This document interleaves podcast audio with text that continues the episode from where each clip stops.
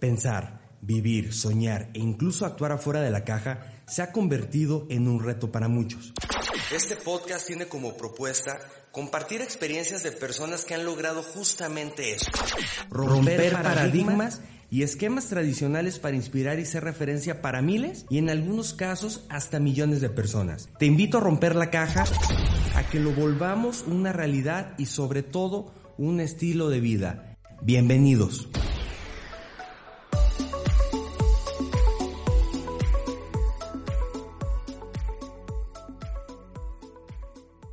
Bienvenidos al capítulo número 6 de Rompiendo la Caja. Te saluda Luis Ernesto Marentes. En esta ocasión tuvimos la oportunidad de platicar con Otto Granados, quien se ha desempeñado como funcionario público, académico, consultor y diplomático mexicano. Dentro de su amplia trayectoria profesional puedo destacar que fue gobernador por el estado de Aguascalientes, secretario de Educación Pública de nuestro país y embajador de México en Chile en dos periodos distintos. Actualmente se desempeña como presidente del Consejo Asesor de la Organización de Estados Iberoamericanos para la Educación, la Ciencia y la Cultura. En este capítulo podrás escuchar elementos como servicio público, economía, algunos elementos o factores que han sido importantes para él para la toma de decisiones y otro aspecto que me interesa mencionar es en materia de comunicación. Te invito a que escuches este podcast y nos dejes tus comentarios. Bienvenido. Bienvenido, doctor Otto Granados, ¿cómo estás? Gracias, Luis, muy bien. ¿Tú cómo estás? ¿Bien? Todo perfecto, ya estamos con el cierre del año y muy contento de que seas invitado de este nuevo capítulo de podcast Rompiendo la Caja. Al contrario, gracias a ti por invitarme y qué bueno que ya se va a acabar este año, que fue un año horrible. Un año complicado, esperando que el siguiente con el tema de la vacuna sea un poco más esperanzador para todas las actividades que tenemos día a día. Ojalá que sí, eso deseamos todos y bueno, pues hay que trabajar y ver un poco para adelante. Adelante. Pues para arrancar este capítulo, eh, quiero compartir que has tenido la oportunidad de desempeñarte como funcionario público, académico, consultor y diplomático mexicano. Eres autor de varios libros, de varios ensayos, eres conferencista, pero me interesa que nos compartas un poquito el cómo se conceptualiza Otto Granados. Bueno, yo es una pregunta un poco complicada siempre de describirse a sí mismo o autodefinirse, pero digamos profesionalmente siempre he estado un poco en la entre la vida pública y la vida académica.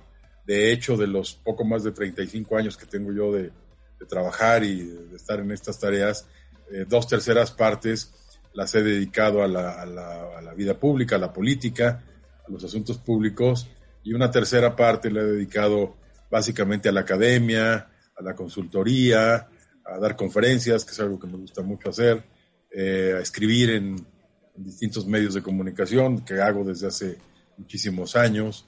Eh, así que, digamos, estaría a caballo entre la, entre la parte pública y la parte académica, Luis.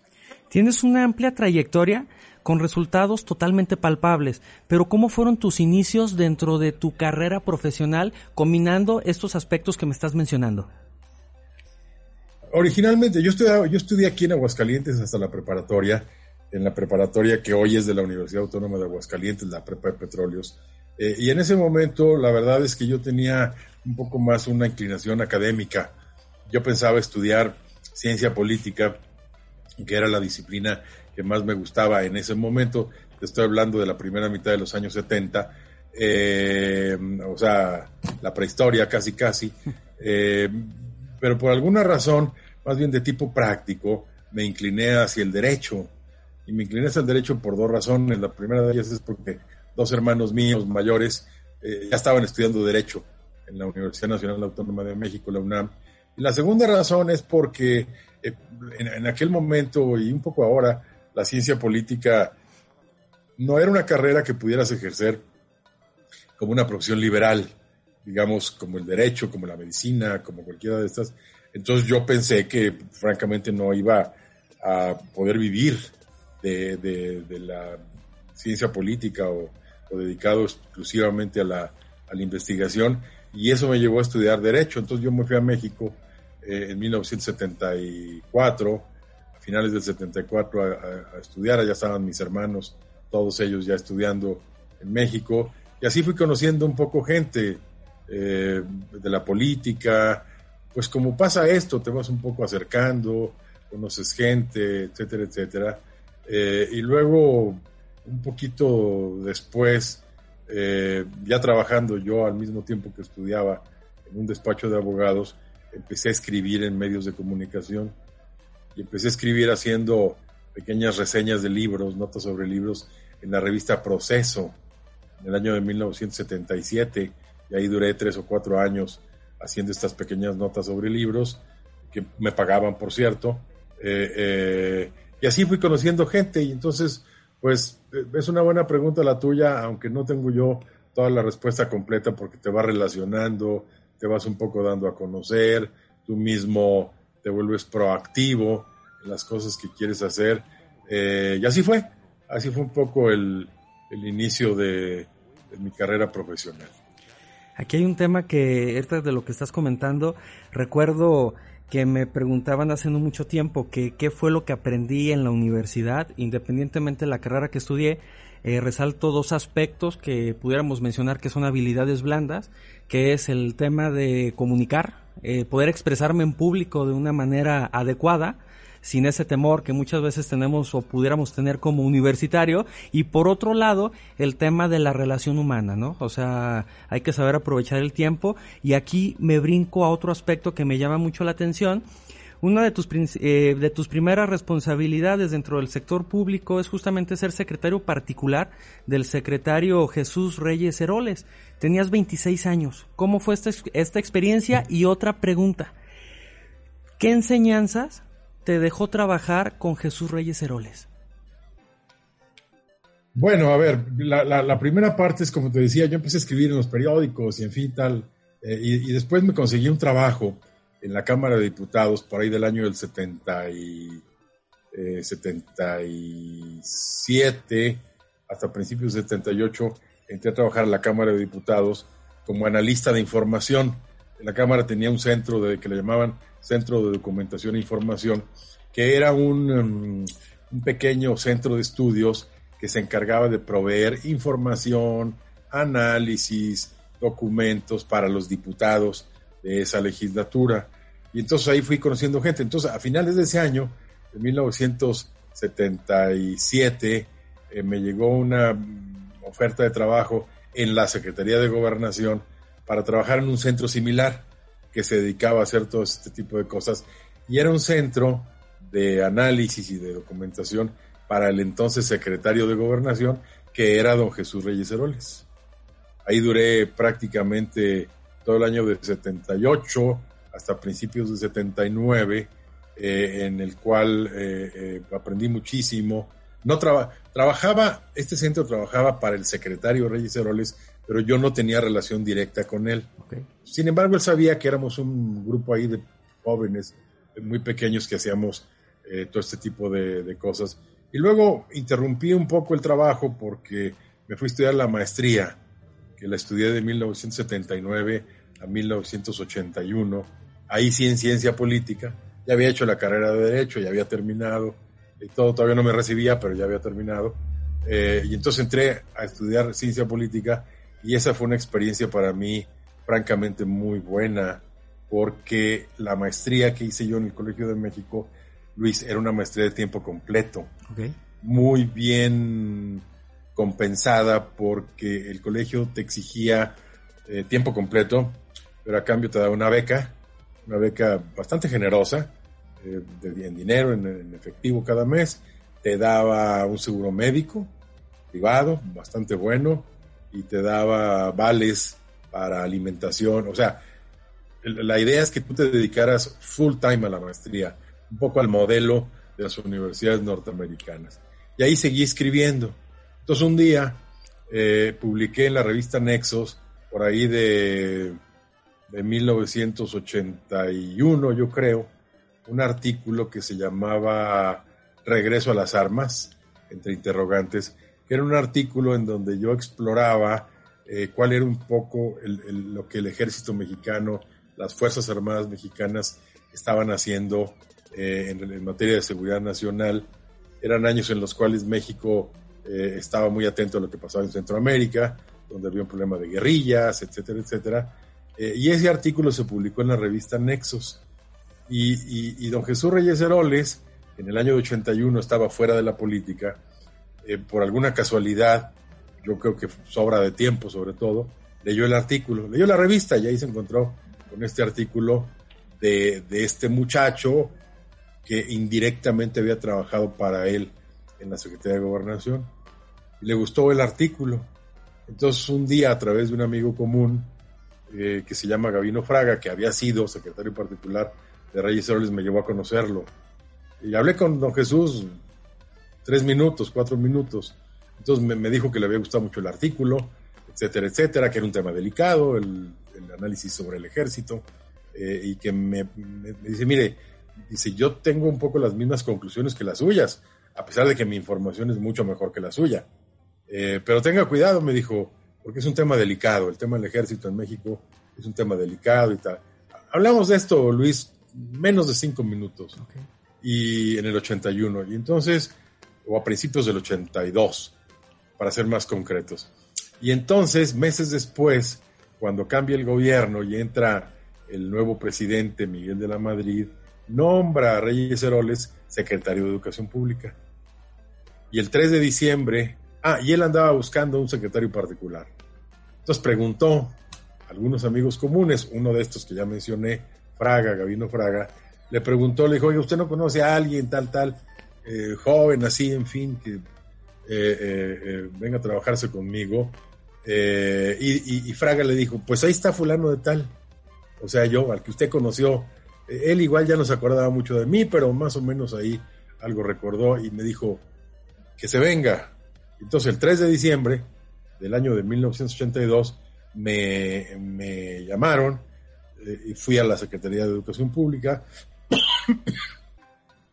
ahí me recibió y me dijo que si me quería ir a trabajar con él de secretario particular. Y por supuesto le dije que sí. Y así entré el 3 de diciembre de 1982 aprendí de don Jesús, aprendí muchísimas cosas. Fue, yo creo que una de las personas que más influyeron en mi vocación política, en mi vocación pública, pero también en, la curiosidad intelectual.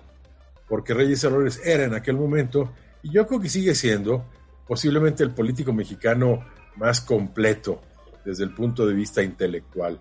Era una, una combinación un poco rara de, de político, de político profesional, pero con un sólido eh, bagaje intelectual, académico, de lecturas. Era un gran historiador, era una gente que, que se conocía perfectamente bien la historia mexicana, especialmente el siglo XIX, eh, pero también tenía una enorme cantidad de lecturas bien digeridas acerca de filosofía política, de ciencia política, entonces, para mí, los años que yo duré trabajando con él fueron realmente eh, decisivos en mi formación y en mi vocación. Eso te diría que es lo que más aprendí de él y por supuesto una estricta disciplina de trabajo porque eh, don Jesús era un jefe muy, muy duro, muy estricto, muy regañón incluso y entonces eh, pues eso te va, todos estos elementos realmente fueron sumamente formativos. Bastante, bastante interesante el tener eh, la oportunidad de haber trabajado para don Jesús Reyes Heroles. Un par de años después, ingresas como oficial mayor de la Secretaría de Programación y Presupuesto, que todavía era administración del presidente Miguel de la Madrid, y un par de años después ingresas como director general de comunicación social y vocero de la presidencia de la República, justamente en el sexenio del expresidente de Gortari. Aquí cómo se da el acercamiento y cómo se genera entonces una relación para ingresar a lo que es oficialía mayor de esta secretaría y después pasar a esta parte de la comunicación y vocería de la presidencia. Pues así un poco como te lo, te lo, te lo digo, Luis. Justamente ahora estoy metido escribiendo un libro que relata toda esa parte de, mi trabajo con el presidente Salinas y luego cómo llegué de candidato a gobernador en Aguascalientes y demás, eh, donde cuento con mucho detalle ese, ese periodo. Lo que ocurrió, lo que ocurrió fue que en el año de, de 1985, en marzo del 85, Reyes Heroles muere.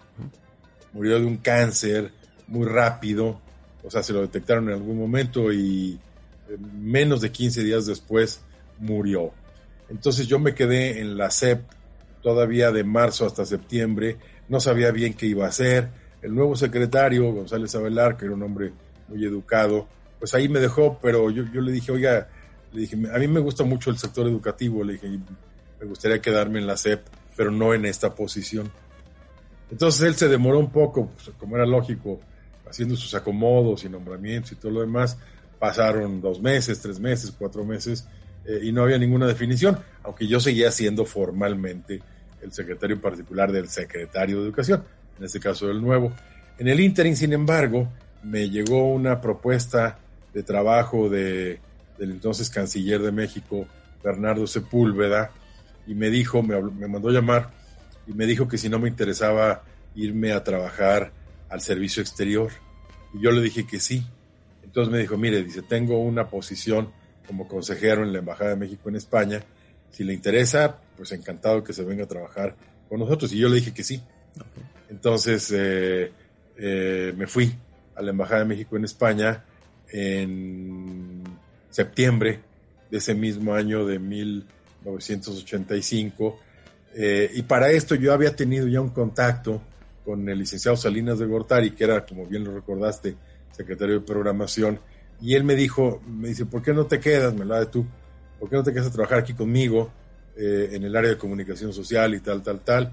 Y yo le pensé, y entonces tuve dudas, pero preferí eh, irme a España porque me gustaba, me, me gustó mucho la idea, la verdad, yo nunca había salido a vivir fuera del país y así me fui a España. Pero yo seguí eh, todo ese año, digamos, de mediados del 85 a mediados del 86, seguí en un contacto permanente con, eh, con el secretario Salinas de Gortari, le, mandaba artículos, le mandaba libros, no era la época del Internet, por supuesto, entonces todo era físico, epistolar, eh, y así fui construyendo con él una relación. Y un año después, o sea, a mediados del 86, eh, él quería cambiar a su oficial mayor. Y entonces me habló por teléfono y me dijo que si me interesaba eh, regresarme a México como oficial mayor de la Secretaría de Programación. Y le dije que sí. Y entonces así regresé a México más o menos en el otoño del 86. Ahí estuve todo el, el resto del 86, eh, el resto del 87, pero ya era un momento, Luis, en el que estaba en plena efervescencia la, el proceso, ese proceso así un poco surrealista que tenía el PRI en aquel momento del destape del candidato presidencial, toda esta historia, eh, y estábamos francamente todo el equipo de la SPP, incluido yo, muy metidos en ese, en ese proyecto que al final cristalizó de manera exitosa porque el PRI nominó a, a Salinas como candidato presidencial, nos fuimos a la campaña del 88 y todo lo demás es un poco ya historia conocida. Interesante.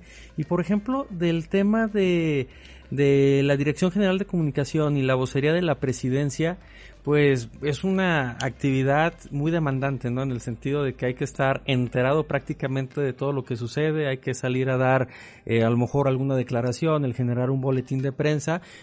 O sea, eh, ¿qué tan absorbente fue para ti este trabajo y qué, qué rescatas de él? No, pues era un trabajo evidentemente casi de 24 horas y de los 7 días de la semana, porque si bien es cierto que el mundo de la comunicación y el mundo de la relación entre la prensa y el gobierno en ese momento era distinta a lo que hoy vivimos, no había para empezar todos los dispositivos tecnológicos, no existía el Internet, eh, etcétera, etcétera, entonces era un mundo diferente, en algunos casos muy diferente. Y yo llegué a la, parte de comunicación en la presidencia porque es la misma tarea que había hecho durante la campaña. Yo fui el coordinador de comunicación de la campaña presidencial del 88. Entonces mi tránsito de, esa, posición a la otra pues fue casi muy, muy natural. Entonces, si era en efecto un proceso extremadamente demandante, por varias razones. La primera de ellas, Luis, porque eh, hay que recordar que veníamos de un proceso electoral, el de 1988, sumamente controvertido y sumamente polémico. Entonces el gobierno, el nuevo gobierno del presidente Salinas entró en ese sentido muy específico en condiciones de, digamos, de desventaja, o lo pondría yo, de oportunidad. Porque había que eh, construir una arquitectura eh, de legitimidad, de logros, de empatía con el electorado que se había manifestado de una manera muy diversa y muy plural en las elecciones del 88. Y este sistema de intermediación entre el gobernante, el gobierno y los ciudadanos pasaba entonces y pasa hoy, aunque hoy de manera mucho más intensa, por los medios de comunicación. Entonces, lo que nosotros en primer lugar hicimos en esa tarea fue tener un plan. Es decir, un buen comunicador, Luis, alguien que está encargado, responsabilizado de esa tarea, lo primero que debe tener o con lo que debe de contar es con materia prima para poderla comunicar correctamente. Y segundo, hacerlo de una manera eficaz, inteligente, usando en ese momento los, los medios a nuestro alcance. Entonces hicimos una estrategia de comunicación que tenía varios componentes. No, no me quiero extender mucho en el, en el tema y igual va saliendo en la conversación. Pero lo primero de ellos, de ello era comunicar muy bien las decisiones del presidente de cara a la ciudadanía, a los ciudadanos mexicanos, tanto los que habían votado por él de manera mayoritaria como para los que habían votado por otras opciones. Entonces, eso hizo, por ejemplo, que eh, le diéramos una especial prioridad al primer programa de política social más organizado que México tenía, me refiero al México moderno, eh, que se llamó el Programa Nacional de Solidaridad. Era un programa muy importante y muy interesante, que tuvo un tremendo éxito en la eh, construcción de una sociedad participativa, en hacer un programa de transferencias bien focalizadas, etcétera, etcétera. Y luego teníamos otro componente que era el de eh, hacer que Salinas estuviera muy en contacto con, con, la gente de manera directa y a través de los medios de comunicación, por supuesto. Y había un tercer pilar, digamos, de esta estrategia, que era tener o construir una buena imagen del país, del gobierno y del presidente en el exterior. Entonces también abrimos una serie de, de pequeñas oficinas de prensa en las embajadas que México, en algunas embajadas de México en el mundo, las más importantes naturalmente, España, eh, Estados Unidos desde luego, Francia, Inglaterra, Alemania, Argentina, eh, una más en Centroamérica, Costa Rica, etcétera, etcétera.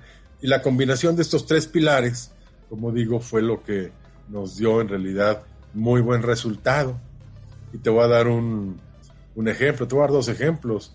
El primer ejemplo es que desde ese momento, estoy hablando de 1989-90, hasta la fecha, 2020, el presidente que ha tenido más alto nivel de aprobación en los dos primeros años de su gobierno ha sido Salinas. Sus niveles de aprobación, más o menos para el año de 1990, pues andaban en el orden de casi el 78%, 78. casi 80%. Ahora se dice que si los niveles de aprobación, etcétera, etcétera, pero esos han sido hasta la fecha imbatibles. Y el segundo momento eh, es que toda esa fuerza del gobierno, del presidente, los logros que estaba arrojando su gobierno, fueron la plataforma para que en las elecciones intermedias de 1991 el PRI tuviera entre diputados uninominales y plurinominales, pues una mayoría ni más ni menos que de 308 diputados federales. Entonces, como tú comprenderás, y como suele pasar en el mundo, pues una cosa estaba íntimamente relacionada con la otra. Ningún partido en el gobierno desde ese año, o sea, 1991, ha repetido esos números. 308, entre los dos principios eh, de elección, por distritos uninominales y por representación proporcional. Entonces, bueno, como, como verás, ahí fueron años extraordinariamente intensos, muy estimulantes, muy satisfactorios, también muy desgastantes, porque la relación con los medios nunca ha sido fácil, siempre ha sido muy complicada. Eh, y así pasó, así pasaron esos años del 88 al, al 92, que es cuando me fui de candidato al gobierno del estado de Aguascalientes. Un poco antes de pasar a, justamente al tema de la gubernatura en Aguascalientes, eh, hay muchas personas que están metidas dentro del mundo de la comunicación que escuchan este podcast y al mencionar todos estos elementos de la claridad del mensaje para comunicar de manera efectiva, porque volvemos, ¿no? El comunicar es un arte, eh, hay que ser muy estructurados, muy concisos. Eh, ¿Qué le pudieras recomendar tal vez a la persona que nos está escuchando, que está metido en, en ese mundo? y que le pudieras decir, oye, pues yo te recomiendo, yo tomé tal vez en ese momento estos cursos o tomé esta, esta especialización. Sé que los tiempos han cambiado, sé que el tema de las redes sociales juegan un papel bastante importante, pero seguramente sigue habiendo una base para el poder comunicar de manera efectiva, así como tú lo mencionas. Yo, yo, creo que son dos cosas. O sea, si tú eres el responsable eh, de la comunicación social de alguien, de un presidente de la República, de un gobernador, en fin, cosas así, tú necesitas dos cuerpos de variables, de factores. El primero de ellos, que es muy importante, consta de tres componentes, que son eh, confianza, confianza de tu jefe en ti, apoyo de tu jefe para ti y acceso. Y los tres son elementos fundamentales pues, para que estés informado, para que puedas por lo menos emitir una opinión de cómo se va a ver en términos de comunicación, social tal o cual decisión y que tú las puedas también internalizar correctamente para poderlas transmitir correctamente. Entonces, ese es el primero. Y el segundo, y, tú dices muy bien, la arquitectura comunicacional de, en el mundo ha cambiado muchísimo respecto de aquella época. Eh, necesitas entender muy bien qué medios necesitas usar para qué mensajes y para qué públicos. Entonces tienes que construir, tienes que tener un mensaje, qué es lo que quieres comunicar. Segundo, debes saber a través de qué medios lo vas a hacer. A una hora en que en efecto tenemos todavía medios tradicionales y, nuevas redes o redes sociales y nuevas tecnologías de la información, no todos llegan a los mismos públicos. Evidentemente, si tú quieres comunicar una decisión más o menos compleja que tú tomaste, etcétera, etcétera, y necesitas dirigirla a un determinado grupo de receptores, eh, digamos, de cierta edad, pues los medios tradicionales siguen siendo, digo, cada vez con menos audiencia, pero esa audiencia es la que a ti te interesa. Digamos, si tú vas a, tú, tú quieres explicar una decisión importante a otros gobiernos, a los sectores empresariales, a las élites académicas intelectuales, pues naturalmente los periódicos siguen siendo un vehículo importante. No digo que un vehículo masivo, pero sí un vehículo significativo. Si lo que quieres es comunicar, digamos, hechos mm, como que construiste una nueva carretera o estás teniendo un programa educativo importante más a nivel masivo, pues entonces te convienen la radio, la televisión y por supuesto las redes sociales. Y si lo que quieres es comunicar emociones, eh, impresiones, sensaciones momentáneas que se van a borrar muy rápidamente, pues usar las redes sociales, evidentemente, ¿no? Ahí tienes una manera de reaccionar rápidamente. El problema que yo veo, Luis, eh, con políticos jóvenes o muy jóvenes o con comunicadores muy jóvenes es que confunden todo esto y entonces creen que todo el proceso comunicacional, mensajes, transmisión, tal, tal, eh, se, nace y muere o se circunscribe a las redes sociales. Y eso no es verdad. O algunos creen también que, todos, que todo depende de una buena impresión. Y entonces si salgo bien parecido en un espectacular o haciendo una cosa u otra, que con eso es suficiente. Y no es verdad. Insisto, dependiendo de lo que quieras comunicar y a quién se lo quieras comunicar, debes jugar con los distintos instrumentos, con las distintas herramientas que tienes a tu alcance, para que te dé un buen resultado, que tienes que tener claro también qué es lo que quieres alcanzar. Interesante, me gusta mucho tu, tu respuesta y estoy completamente seguro que será de, de, utilidad para quien nos esté escuchando. Hace un momento mencionabas que después de esto llega el proceso de la gubernatura en Aguascalientes y a los 36 años de edad ya eras el primer mandatario de una entidad. O sea, ¿cómo fue este proceso? Porque estamos hablando que en ese entonces tenías 36 años y si observamos un poco hacia atrás, las responsabilidades que habías tenido, tomabas muchas decisiones, pero aquí hay una particularidad, tenías un jefe inmediato. Entonces, cuando tienes la oportunidad de ser gobernador, a ti te tocaban tomar todas las decisiones que se venían generando. ¿Cómo fue esto? Por una parte, por una parte es un tema... Eh del que yo había conversado en algunas ocasiones con el presidente Salinas, lo había conversado con el partido, eh, tiempo atrás, etcétera, y en la medida en que el tiempo de mi responsabilidad en presidencia lo permitía, pues traté de irme preparando para una eventual candidatura. ¿Qué quiere decir prepararse? Pues primero estudiar bastante, entender muy bien los problemas de Aguascalientes, qué pasaba con el problema del agua.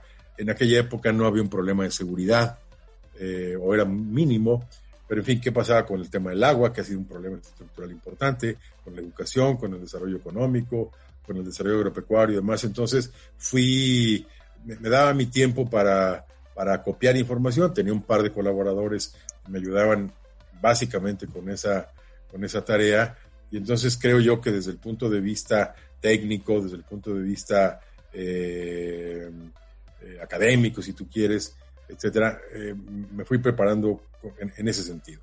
Al mismo tiempo, pues es un asunto político, al mismo tiempo, cada vez que podía yo, venía a Aguascalientes, venía a votar, este, hacía eventos, me reunía con gente, etcétera, etcétera, pues un poco para, para darme a conocer un poco más, aunque como te dije, pues yo nací aquí y aquí estudié hasta el último año de prepa, yo me fui a estudiar en la universidad eh, en el 75, eh, propiamente y, ya nunca volví a vivir Aguascalientes. Entonces yo tenía en ese sentido, en las encuestas de entonces, que eran poco rudimentarias, eh, un nivel de conocimiento más bajo que otros aspirantes, eh, pero era algo que, se, que, por fortuna, gracias a los medios de comunicación y gracias a la escala del estado de Aguascalientes, pues eso lo resuelves en prácticamente una semana, Luis. Entonces, cuando nos dieron las condiciones, y el partido eh, tomó la decisión y yo conté con el apoyo, por supuesto, del presidente Salinas, eh, me permitió inmediatamente eh, emprender una campaña muy intensa que duró propiamente de, mediados de abril hasta la elección de, agosto. hicimos una serie de, no te miento, quizá mil, mil doscientos eventos a lo largo y ancho de todo el estado. Eh, y la elección salió muy bien, por fortuna. Yo gané con una amplia mayoría.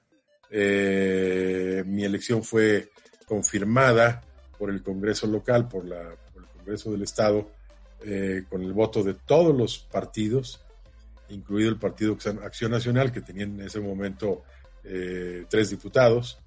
y así fue, así fue un poco la, el, proceso de nominación en el partido, el proceso de la campaña, el proceso electoral y hasta llegar a la toma de posesión efectivamente, que en este caso fue el 30 de noviembre de 1992 y yo tenía en efecto 36 años recién cumplidos.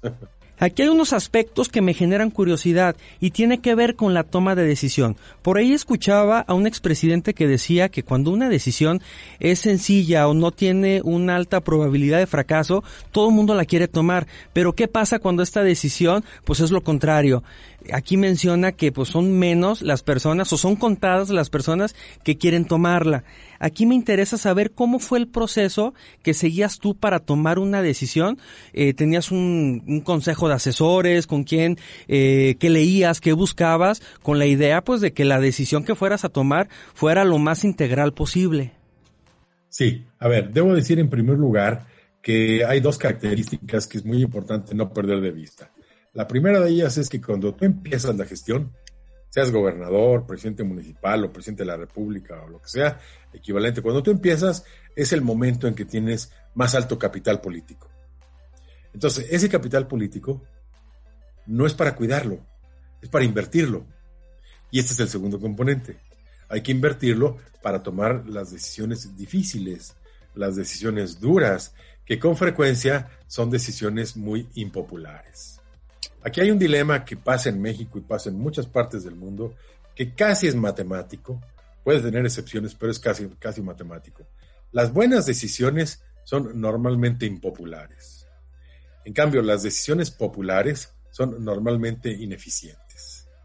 Si tú lo que quieres es mantener eh, eh, tu nivel de aprobación entre el electorado en porcentajes elevados y eso, pues entonces te atas las manos, porque entonces lo que quieres es complacer a la galería, complacer a la gente, en lugar de tomar decisiones que sean difíciles y que pueden no gustarle a la gente.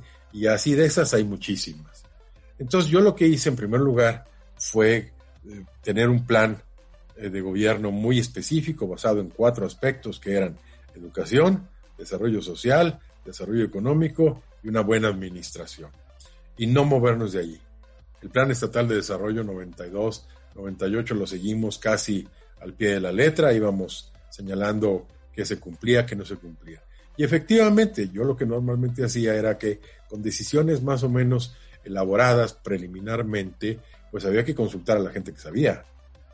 Eh, como por ejemplo la concesión del agua, aunque en efecto la concesión técnicamente o jurídicamente es del municipio hacia un concesionario privado, fue una decisión obviamente tomada de común acuerdo conmigo como gobernador y para eso consultamos a muchísimos expertos en México y en el mundo sobre cuál era el mejor modelo de gestión del agua en el caso de un estado, de un país que tiene serias restricciones o serias escasez. Esa es una. Entonces, escuchabas a todo el mundo, porque tú no eres todólogo, escuchabas a la gente, escuchabas un poco a los expertos y finalmente tú tomas la decisión.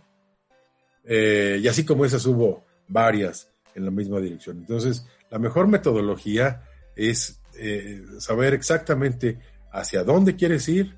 En segundo lugar, escuchar, eh, valorar opiniones, algunas son a favor de una decisión, algunas son en contra, ponderas los argumentos de una y otro, que te enseñen datos, que te enseñen evidencias, que te demuestren, que te argumenten por qué unos piensan una cosa y por qué piensan otra. Todo eso lo metes en tu caja negra y al final tomas la decisión. Eso hace, eh, eso no te blinda de que te puedas equivocar, pero está clarísimo entonces que uno es el que toma la decisión. Si uno se equivoca, uno es el responsable y si uno acierta, pues también uno, es el responsable. Así funciona eh, la, política si la quieres hacer de manera civilizada, organizada e inteligente. Aquí pasamos a un tema que por tu perfil académico sé que trabajas siempre con base a resultados, a objetivos y metas en específico, pero en ese momento, ¿cómo fue tu organización? Sí, con tu gabinete, con tu equipo de trabajo, al momento de tomar una postura o una decisión. ¿Cómo fue este proceso? todos los que tienen responsabilidades de gobierno, de cualquier nivel, tienen que tomarse el tiempo de estudiar. El tiempo que pueda, pero tienen que organizarse para meterse un día por lo menos de la semana a, leer los documentos, a leer los números, a entender los problemas, a consultarle a los especialistas que pueden saber más que tú eh, porque esa es una tarea indispensable. Y tiene una segunda ventaja, que es que puedas traer, que puedas hacerles marcaje personal a tus colaboradores. Porque luego los colaboradores, por mejores que sean, por más confianza que les tengan, pues también a veces hay cosas que no les dan los mejores resultados. Y entonces van con el gobernador y le, endulzan un poco la píldora y no le dan la información completa o no le dan la información debidamente soportada en argumentos y en datos. Y no digo que haya mala fe, sino simplemente que se quieren blindar de, una reprimenda o de cosas así. Entonces, si tú tienes la información, o si tú tienes una buena parte de la información, puedes contrastar lo que ellos te digan. y les puedes hacer más preguntas. Y como tú estás informado y como sabes razonablemente el tema en cuestión, pues entonces ya no es tan, tan, tan, tan fácil que te tomen el pelo, ¿no? Eh, eso por un lado. Y por otro lado, me parece esencial, insisto, estudiar, entender, dedicarle tiempo de reflexión, tiempo de oficina, comprender las complejidades de la tarea de gobernar, porque yo veo con mucha preocupación eh, cómo, eh, digamos, en otros estados o en otras partes también, hay demasiado tiempo de tierra o de calle, ¿no?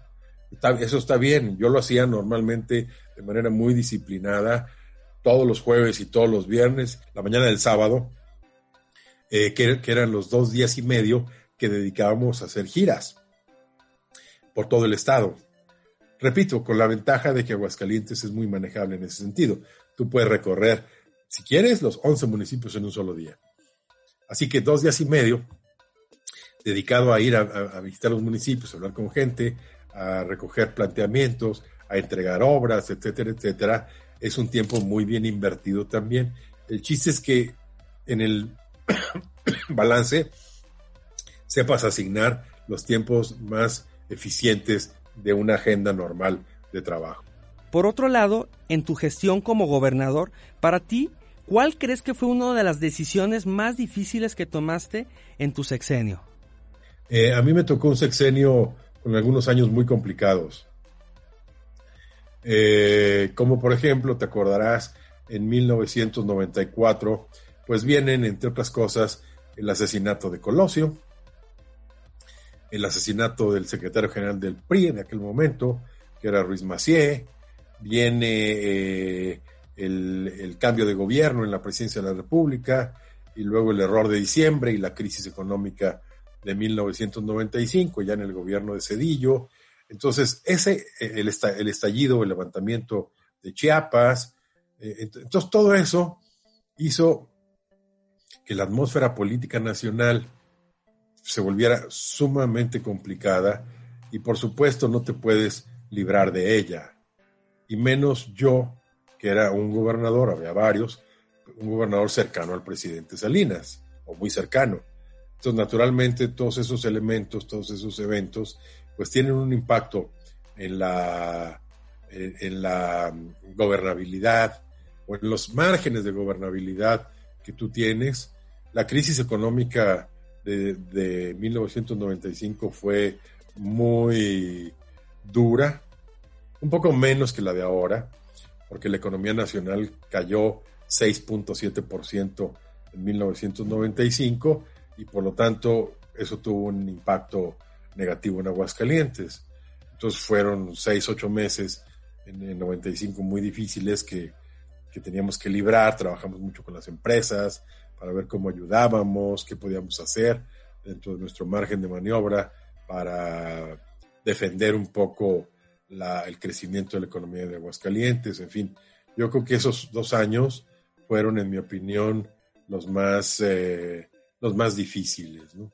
Cambiando un poco de tema, también sé que tuviste la oportunidad de desempeñarte en dos ocasiones como embajador de México en Chile. La primera oportunidad fue del 99 al 2001 y la segunda del 2013 al 2015. ¿Qué nos puedes platicar acerca de esta experiencia? Tocando que ya habías tenido tú la oportunidad en algún momento de tu trayectoria de trabajar en la Embajada de México en España y por otro lado también, ¿cuál consideras que fue uno de tus principales logros como embajador y en esta experiencia? Un poco antes de, que terminara yo el gobierno, digamos, eh, unos, que te diré, ocho o diez meses antes, yo estaba ya, obviamente, tú tienes que pensar muy bien en política, que los cargos no duran para toda la vida. Como dice Michael Ignatieff, un académico y político liberal canadiense, en política tú tienes que tener una vida antes de y tienes que tener una vida después de. Entonces, cuando la gente piensa que cargos van a durar para toda la vida, es cuando normalmente se vuelven locos. Entonces, eh, ahí se reduce todo. Entonces, yo desde antes tenía muy claro eh, lo que quería hacer después de terminar en el gobierno del Estado. Primero que tenía que terminar bien, y por fortuna terminé bien. Eh, y segundo, yo le dije al presidente, ya era Cedillo, unos ocho o diez meses antes, le dije que después de que terminara, si a él le parecía bien, a mí me gustaría irme de embajador. Le di varias opciones y entonces finalmente me propuso la embajada de México en Chile, que fue una experiencia muy importante porque es un país exitoso, es un país que funciona bien, eh, una embajada es un trabajo muy agradable. Y yo le di a la embajada pues un poco un acento sobre todo económico en primer lugar. Y en segundo lugar educativo y cultural. Pero se lo di económico sobre todo porque la misión de la embajada era sobre todo incrementar los niveles de intercambio comercial entre México y Chile. Acuérdate que México y Chile firmaron el primer tratado de libre comercio bilateral, antes incluso del que México firmó con Estados Unidos y con Canadá. El primer tratado suscrito por el gobierno de México de libre comercio con cualquier país fue con Chile. Entonces, naturalmente, eh, cuando, cuando yo iba a la embajada, ese era un poco nuestra principal herramienta de trabajo, promover inversiones mexicanas en Chile eh, y promover inversiones chilenas en México, con bastante éxito, digo yo. Hoy, por ejemplo, en Chile, pues hay inversión mexicana en farmacias, en cines, en eh, tiendas de conveniencia, en el sector del consumo, especialmente en la panificación. Bimbo tiene dos plantas muy grandes en Chile, eh, en el sector minero, en el sector de la construcción, buena parte de las autopistas más modernas que, hay en Chile, o por lo menos que había en esos años, se construyeron, la construyeron eh, constructoras mexicanas mediante modelos de concesión, etcétera, etcétera. Entonces yo diría que la vocación, el perfil de la embajada, el tiempo que yo estuve, fue esencialmente económico y comercial. Perfecto, perfecto, interesante. Y de ahí me gustaría pasar al tema educativo. Eh, por ahí tomaba un apunte de cuando tuviste la oportunidad de ser secretario particular dentro de la SEP a la oportunidad que tienes o tuviste de ser secretario de Educación Pública, pasaron 35 años. ¿Lo tenías planificado? ¿En algún momento te imaginaste que ibas a ser secretario? ¿O cómo fue el paso? Decir que lo tenía planificado, no, por supuesto que no, no es tan así. Que era una aspiración íntima que con los años ahí se fue quedando, a, veces, a veces era más acentuada que en otras, etcétera, etcétera. Pero aquí pasaron dos acontecimientos antes de llegar a ese momento. El primer momento es que yo originalmente, yo no quería ser director de comunicación social de la presidencia con el presidente Salinas. Yo quería ser secretario de Educación en ese momento, en 1988. Tenía muchas ganas de serlo, etcétera, etcétera. Pero por distintas razones propias de, las, de los imponderables naturales de la política, pues finalmente el presidente me, me pidió, me propuso que me encargara yo de la parte de comunicación social, etcétera, etcétera, y así fue y demás, ¿no? Y luego un segundo momento importantísimo en mi vocación educativa fue que, acuérdate, que la, educación básica se descentralizó en el año de 1992, todavía con el gobernador Barberena. Cuando yo llego a gobernador el primero de diciembre del 92, y en todos los gobiernos estatales así fue, entonces a mí me tocó recibir un poco el paquete de que a partir de ese momento la educación básica sería gestionada por el gobierno del Estado, como pasó en toda la República. Por eso te mencioné de los cuatro ejes de mi gobierno, el primero de ellos, el más importante y al que más tiempo y energía le dediqué, fue en efecto eh, el que el gobierno del Estado de Aguascalientes se hiciera cargo de la educación básica. De ahí nació, entre otras cosas, el Instituto de Educación de Aguascalientes, ya con una figura como organismo público descentralizado, eh, empezamos a hacer innovaciones muy importantes, como por ejemplo alargar el calendario escolar, meter al inglés como obligatorio, las tecnologías de la información en todas las escuelas y demás. Y fue una parte de mi gobierno que me dejó sumamente entusiasmado y satisfecho. Entonces, pues naturalmente, aunque yo hasta ese momento no había, no había sido secretario de Educación, pues la mayor parte de mi trayectoria en estos distintos cargos estuvo centrada eh, hacia la educación. Y ya después, con el tiempo, cuando me fui a la segunda embajada en Chile entre 2013 y 2015, como bien recordabas, eh, hubo en 2015 un cambio de secretario. El secretario Fett dejó la secretaría, el presidente Peña nombró a Aurelio Nuño y Aurelio me pidió, eh, yo, yo era embajador todavía, Aurelio me llamó y me propuso venirme a México como subsecretario, específicamente como subsecretario de Planeación y Evaluación, que es la, la subsecretaría del ramo. Y ahí estuve dos años tratando, instrumentando todo el sistema de, de evaluación y del servicio profesional docente principalmente. Y cuando Aurelio deja la Secretaría a fines del 2017 para irse a la campaña del, del PRI, entonces el presidente me, me, llamó y me pidió que yo fuera el nuevo secretario de Educación eh, de finales del 2017 hasta el término de, su gobierno. Entonces, la verdad es que, si bien es cierto que en ese largo itinerario eh, siempre estuvo el tema educativo en las políticas públicas que me tocaron instrumentar, pues en algún momento quizá yo ya había descartado esa posibilidad, pero como pasa, las circunstancias de la vida y de la política finalmente permitieron cristalizar una muy sentida y muy querida aspiración. Interesante. Y por ejemplo, ok, mencionas que tal vez tenías esa aspiración o ese deseo de ocupar en algún momento la titularidad de la educación en México, pero también tenías un sentido, un deseo, una visión similar para la gubernatura o fueron las decisiones que fueron transcurriendo las que te llevaron a llegar a ese momento? Comparado una cosa con la otra.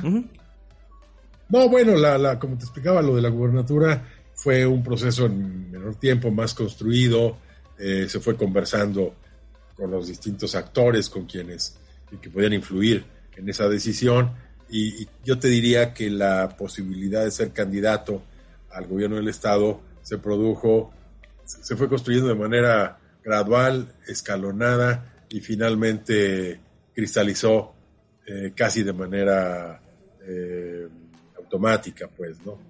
Por llamarlo de alguna manera.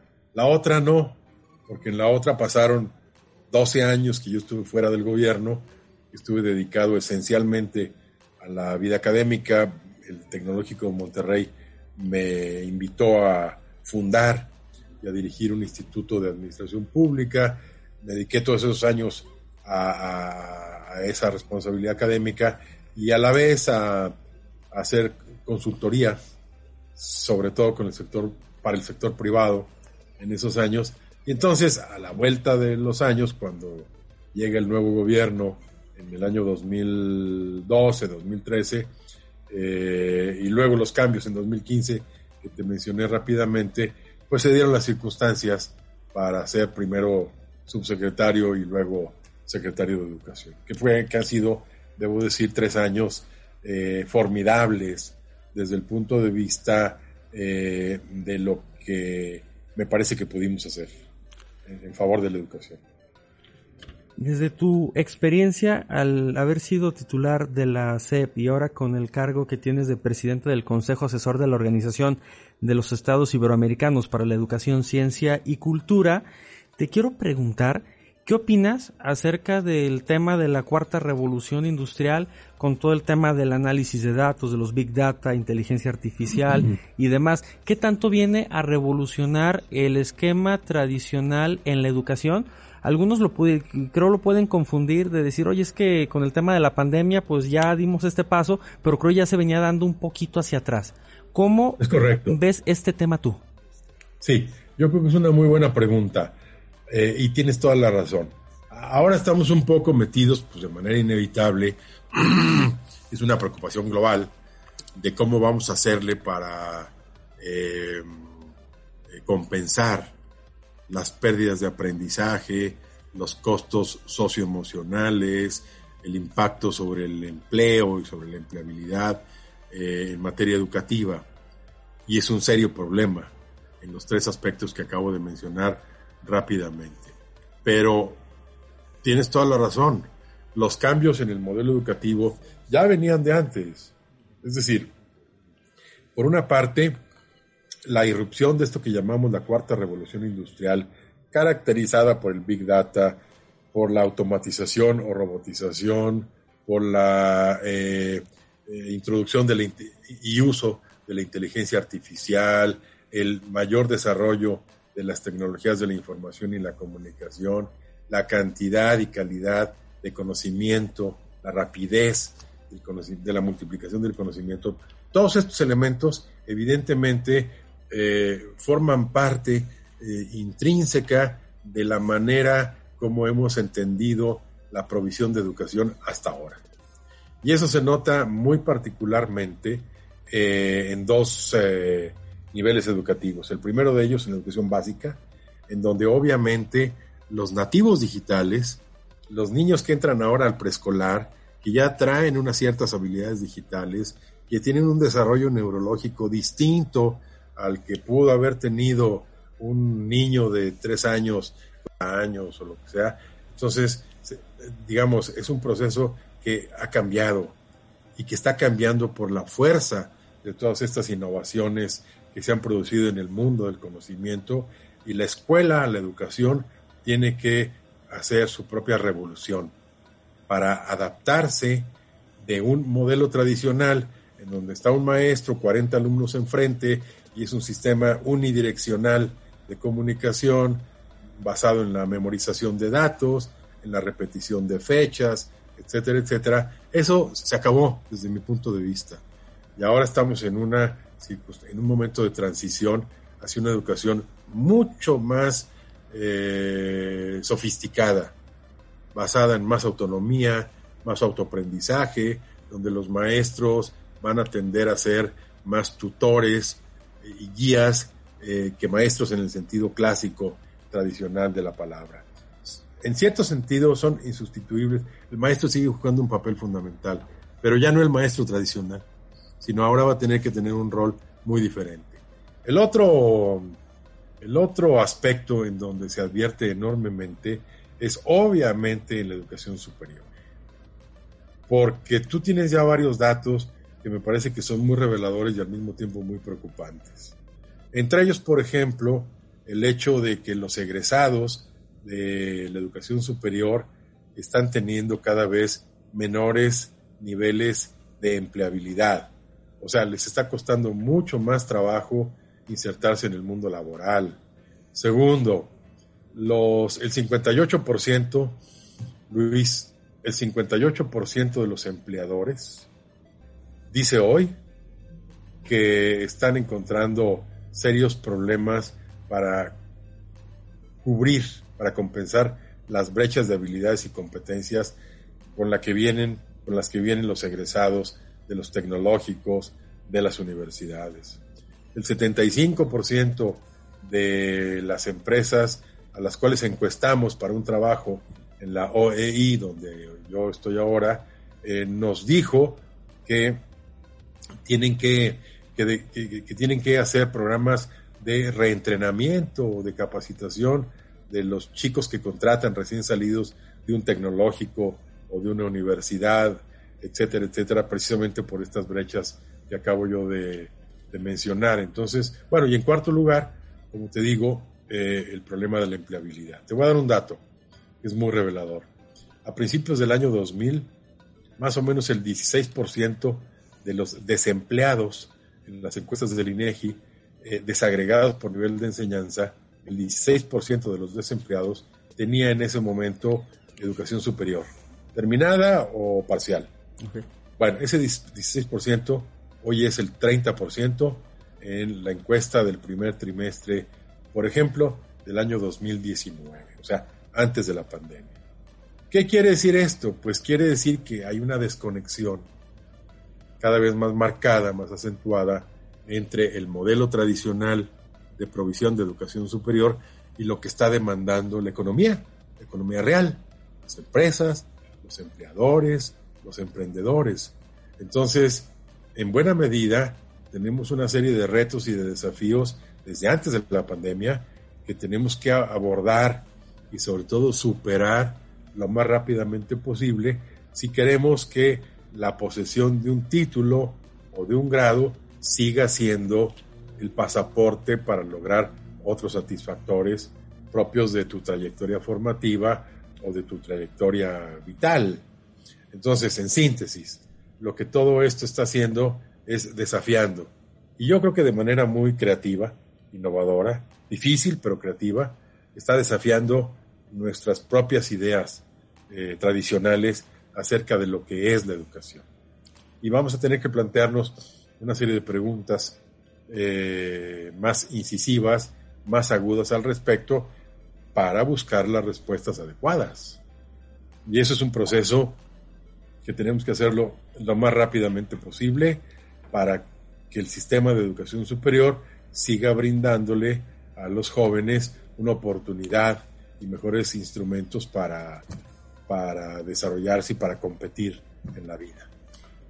Aquí va un poco conectado con lo que mencionas en las instituciones de educación superior, pues sí se empieza a fomentar el tema del emprendimiento, pero pues no termina siendo un eje central en la formación académica de los estudiantes. Por otro lado, con lo que mencionas, pues la empresa, al no encontrar justamente a esa persona cualificada para que pueda contratar, pues extiende su rango de búsqueda y empieza a traer talento de otra región.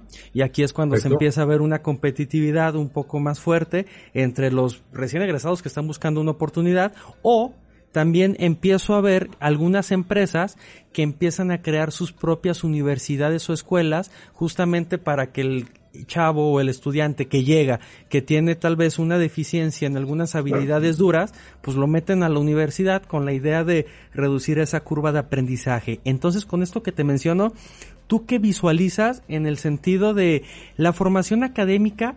Actual, específicamente del sector superior, tiene que estar orientada a las necesidades del sector productivo de un estado, de una región o de un país? ¿O qué recomiendas aquí?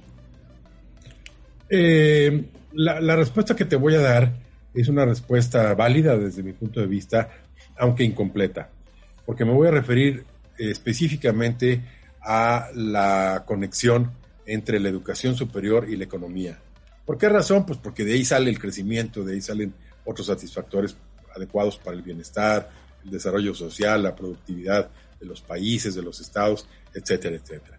Yo creo que lo que las universidades deben hacer, y algunas ya lo están haciendo de manera importante, me parece que la Universidad Autónoma de Aguascalientes es un muy buen ejemplo de proactividad, es, en primer lugar, eh, entender mejor, analizar mejor, interpretar mejor el universo en el cual actúan. Y ese universo, en el caso de Aguascalientes, es el universo de un estado que ha sido exitoso, es un estado Aguascalientes que ha tenido tasas de crecimiento ya por muchos años, pues en promedio entre el 4,5 y el 5%, es un caso de éxito en la República, ha sido un imán eh, muy positivo de atracción de inversión nacional y extranjera.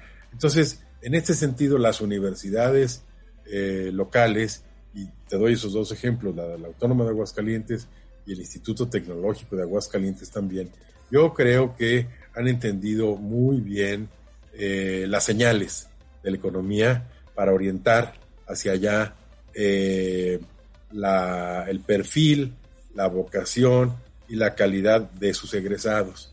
Y en ese sentido me parece a mí que eh, si, si, lo que yo digo es correcto, entonces están en el camino adecuado.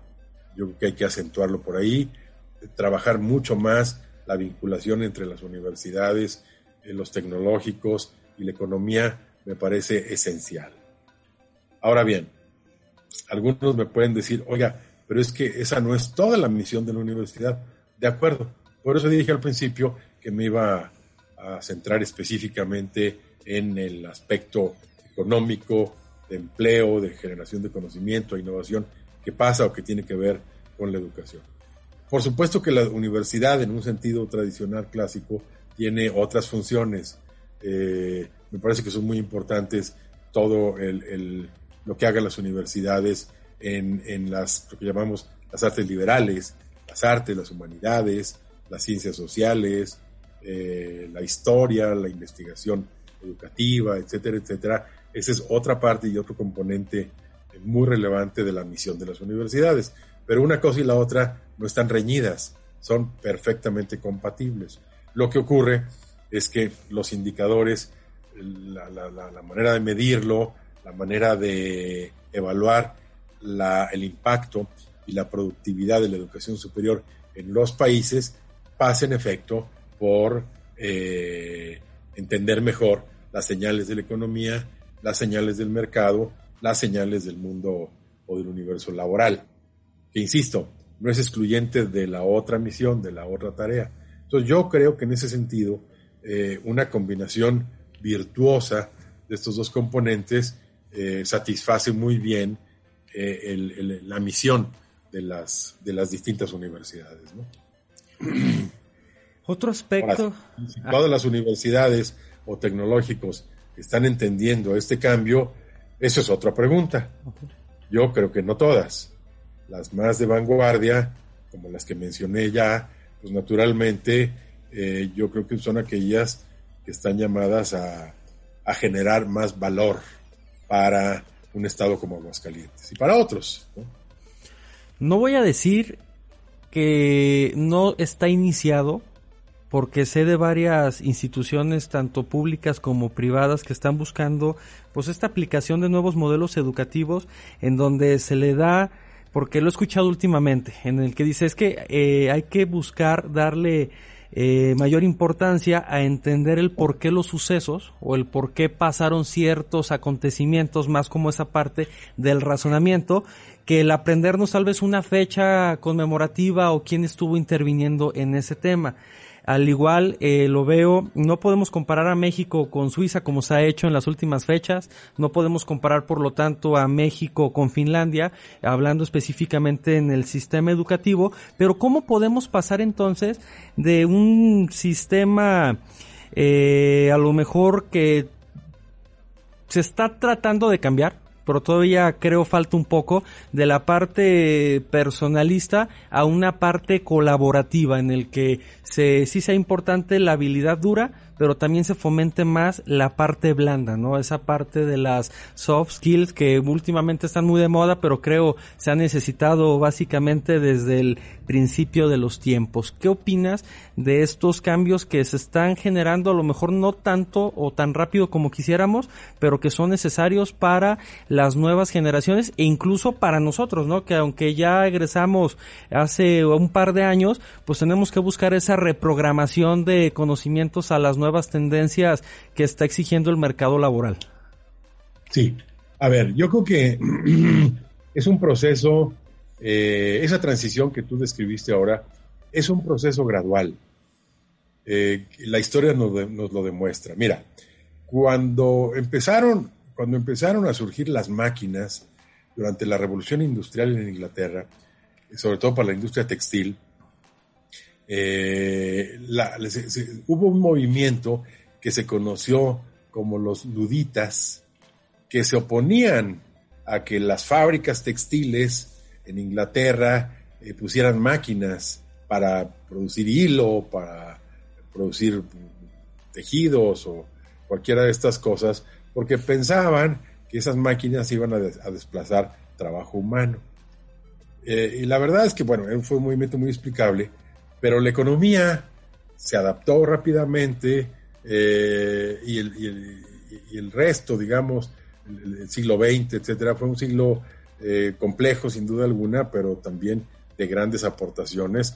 Y la prueba está en que hoy, medido bajo cualquier indicador, el mundo nunca ha vivido mejor que ahora.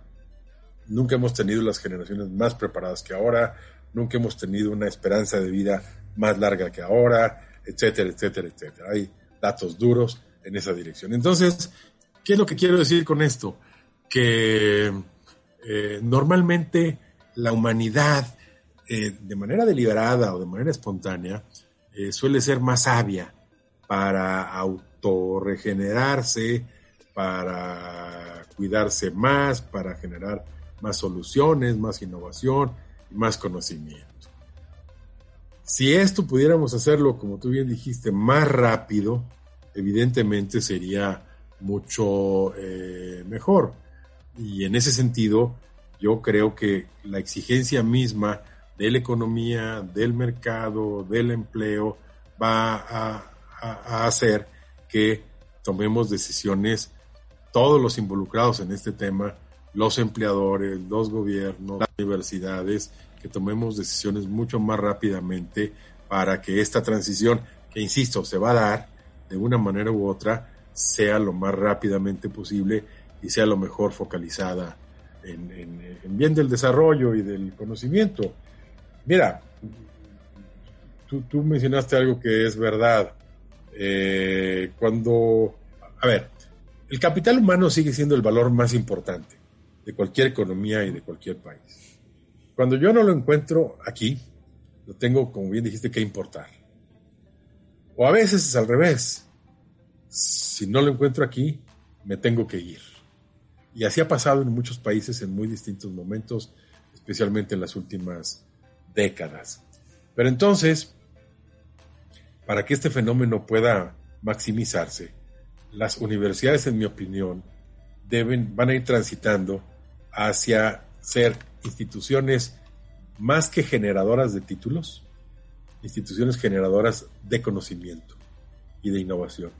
Por una sencilla razón, la pirámide demográfica mexicana está cambiando. Es decir, la, edad promedio hoy de la sociedad mexicana anda más o menos en 28 años. Dentro de poco será de 32, 34 años la edad promedio. Quiere decir que ya el grupo de edad en educación superior típico, que es de los 18 a los 23 años, se va a ir haciendo más pequeño. O sea, vamos a ir teniendo menos demanda en la matrícula, en la cobertura de educación superior. Si esto es así, entonces se va a producir, creo yo, una oferta de educación superior más balanceada entre actividades propiamente profesionalizantes, como impartir docencia, otorgar grados, títulos y demás, y actividades de investigación. Entonces debemos dejar que esta transcurra más o menos como va hasta ahora eh, y empecemos a darle mayor eh, potencial, mayor potencia, mayor robustez a la parte de investigación y me refiero específicamente a investigación aplicada eh, y, que establezca o que tenga como eje las áreas prioritarias donde el país necesita generar un capital humano muchísimo más eh, innovador, moderno, eh, muchas de las cuales tienen que ver con los grandes problemas que vamos a afrontar como humanidad en el siglo XX, el problema del agua, la energía, el, tema de las ciudades y el desarrollo urbano, eh, que van a ser los tres o cuatro, grandes temas de la, de la humanidad. Interesante. En, la primera parte del siglo XX. Pues sin duda estos cambios que se vienen año tras año eh, van a ser de impacto y pues nos toca como ese concepto básico, ¿no? De adaptabilidad. El que no se adapta, pues se va a ir rezagando competitivamente hablando. Para dar cierre a este interesante capítulo de podcast, me gustaría cerrar con tres preguntas. La primera de ellas sería alguien, una persona que haya influido que la tomes como un consejero, que la tomes como una persona que te ha, te ha tendido la mano en varias ocasiones dentro de tu carrera profesional y que tal vez lo siga haciendo todavía. no, hay muchas, la verdad es que no quisiera mencionar una en particular porque excluiría a otras más. Yo he tenido la fortuna de, de tener, de trabajar con gente prestigiada, con, con personas que de una u otra forma me ayudaron mucho. Eh, ya sea en mi formación, en, el, en, la manera de moldear mi temperamento, mi carácter, en las oportunidades políticas, no sé, en muchas de, ellas, digamos, eh, ya han sido varias las personas que me han ayudado mucho en el desarrollo de mi vida. Si acaso hay una que evidentemente pertenece más al terreno personal, al plano personal, que fue muy influyente en mí, que fue mi mamá. Mi madre fue realmente una de las personas, quizá la más eh, influyente en, la formación, en mi formación, eh, en, esa, en eso que, que Flaubert llamaba quizá la educación sentimental. y en ese sentido, pues es la que yo podría citar. Interesante. Por otro lado, esa es una pregunta en la que muchas veces se quedan pensando, pero me interesa saber un pasatiempo, algo que te gusta hacer, pero que muy pocas personas saben que te gusta hacer y que si se llegaran a enterar de ese pasatiempo, les sorprendería un poco. a ver, digamos, empiezo por las que no. Debo reconocer, y es un tremendo defecto, que yo soy un poco sedentario. Nunca he podido hacer ejercicio con disciplina, ni mucho menos. No me gustan los deportes, prácticamente ninguno, eh, excepto el box, que me gusta mucho, y de espectáculos los toros, por supuesto. Entonces, dicho esto, lo que más me gusta hacer en la vida es ver cine, leer y oír música. Es yo soy, si yo, me pudiera quedar en la cama todo el día leyendo o viendo películas, eh, sería como de alguna manera ahora el hombre más feliz del mundo. Ok. Por ejemplo, Otto Granado, ¿qué temas en lectura, documental, series es lo que frecuenta o le gusta más? No, bueno, ahora con las, con las plataformas eh, eh, tecnológicas de ahora, pues de streaming, y, en fin, Netflix, Amazon, claro, todas estas, pues tienes acceso a una eh, cantidad infinita de, de, películas, veo muchas series, me gusta mucho el cine español, las series españolas, me gustan mucho los documentales, en especial de, temas políticos o cosas que me interesan. Eh, suelo leer muchas biografías, naturalmente. Eh, leo mucho sobre educación, desde luego, sobre asuntos internacionales y leo mucha novela, sobre todo. Eh, curiosamente leo mucho más novela porque es lo que, el género literario que más me gusta. Me gusta más que el cuento o que el relato o el cuento corto eh, y me gusta más la poesía. La novela es de los géneros literarios el que, el que más me, me, gusta. No quiero decir que los otros no me gusten, pero encuentro más intensidad eh, y más eh, satisfacción en, en, la novela en, en general, ¿no? Eh, y como te digo, de cine, pues esto que te acabo un poco de, contar, tenía o tengo todavía una buena biblioteca que estoy próximo a donar al Instituto Cultural de Aguascalientes, por ahí la voy a donar, son, no sé, 300, 400 películas que, en el formato, los formatos viejos, ¿te acuerdas? Sí. De VHS y de Betamax pero pienso que ahí es donde pueden quedar alojados, pues para que la gente que se interese las, las disfrute, una vez que hagan la, transición digital. Interesante. Y para concluir este capítulo, es una pregunta que le hacemos a todos los invitados, y es justamente, ¿cómo rompiste tu caja? ¿Y qué le recomiendas a las personas que nos están escuchando para que hagan lo propio con su propia caja? que nunca hay que dar nada, nunca hay que dar nada por sentado. La vida es un proceso de ensayo y error, de triunfos y de fracasos, de experimentación continua. Entonces hay que eh, atreverse a fracasar, hay que atreverse a romper con paradigmas, hay que salir, como lo dijiste muy al principio, de la zona de confort, de la comodidad, hay que batallarle. Yo creo mucho en el mérito, creo mucho en el esfuerzo, creo mucho en la dedicación, en el empeño, en la disciplina, en la puntualidad, etcétera, etcétera. Eh, y me parece que estas siguen siendo virtudes que están en la sabiduría popular desde hace siglos. Eh, y en ese sentido me parece a mí que hacerse una vida eh, de servicio, una vida satisfactoria, depende mucho de que te atrevas en efecto a salir de la caja, a, pensar fuera de la caja y experimentar. Algunas veces te irá bien, otras te irá regular, otras quizás te irá mal, pero la vida es un proceso, como dije, de experimentación continua. Perfecto. Pues muy agradecido por tenerte de invitado Otto Granados. Espero te la hayas pasado, te la hayas pasado bien y que las personas que nos escuchen, estoy completamente seguro, se llevarán varias enseñanzas de, de esta charla que hemos tenido el día de hoy. Al contrario, muchas gracias a Turis por invitarme y bueno, espero que tengamos la oportunidad de seguir conversando. Muchísimas gracias.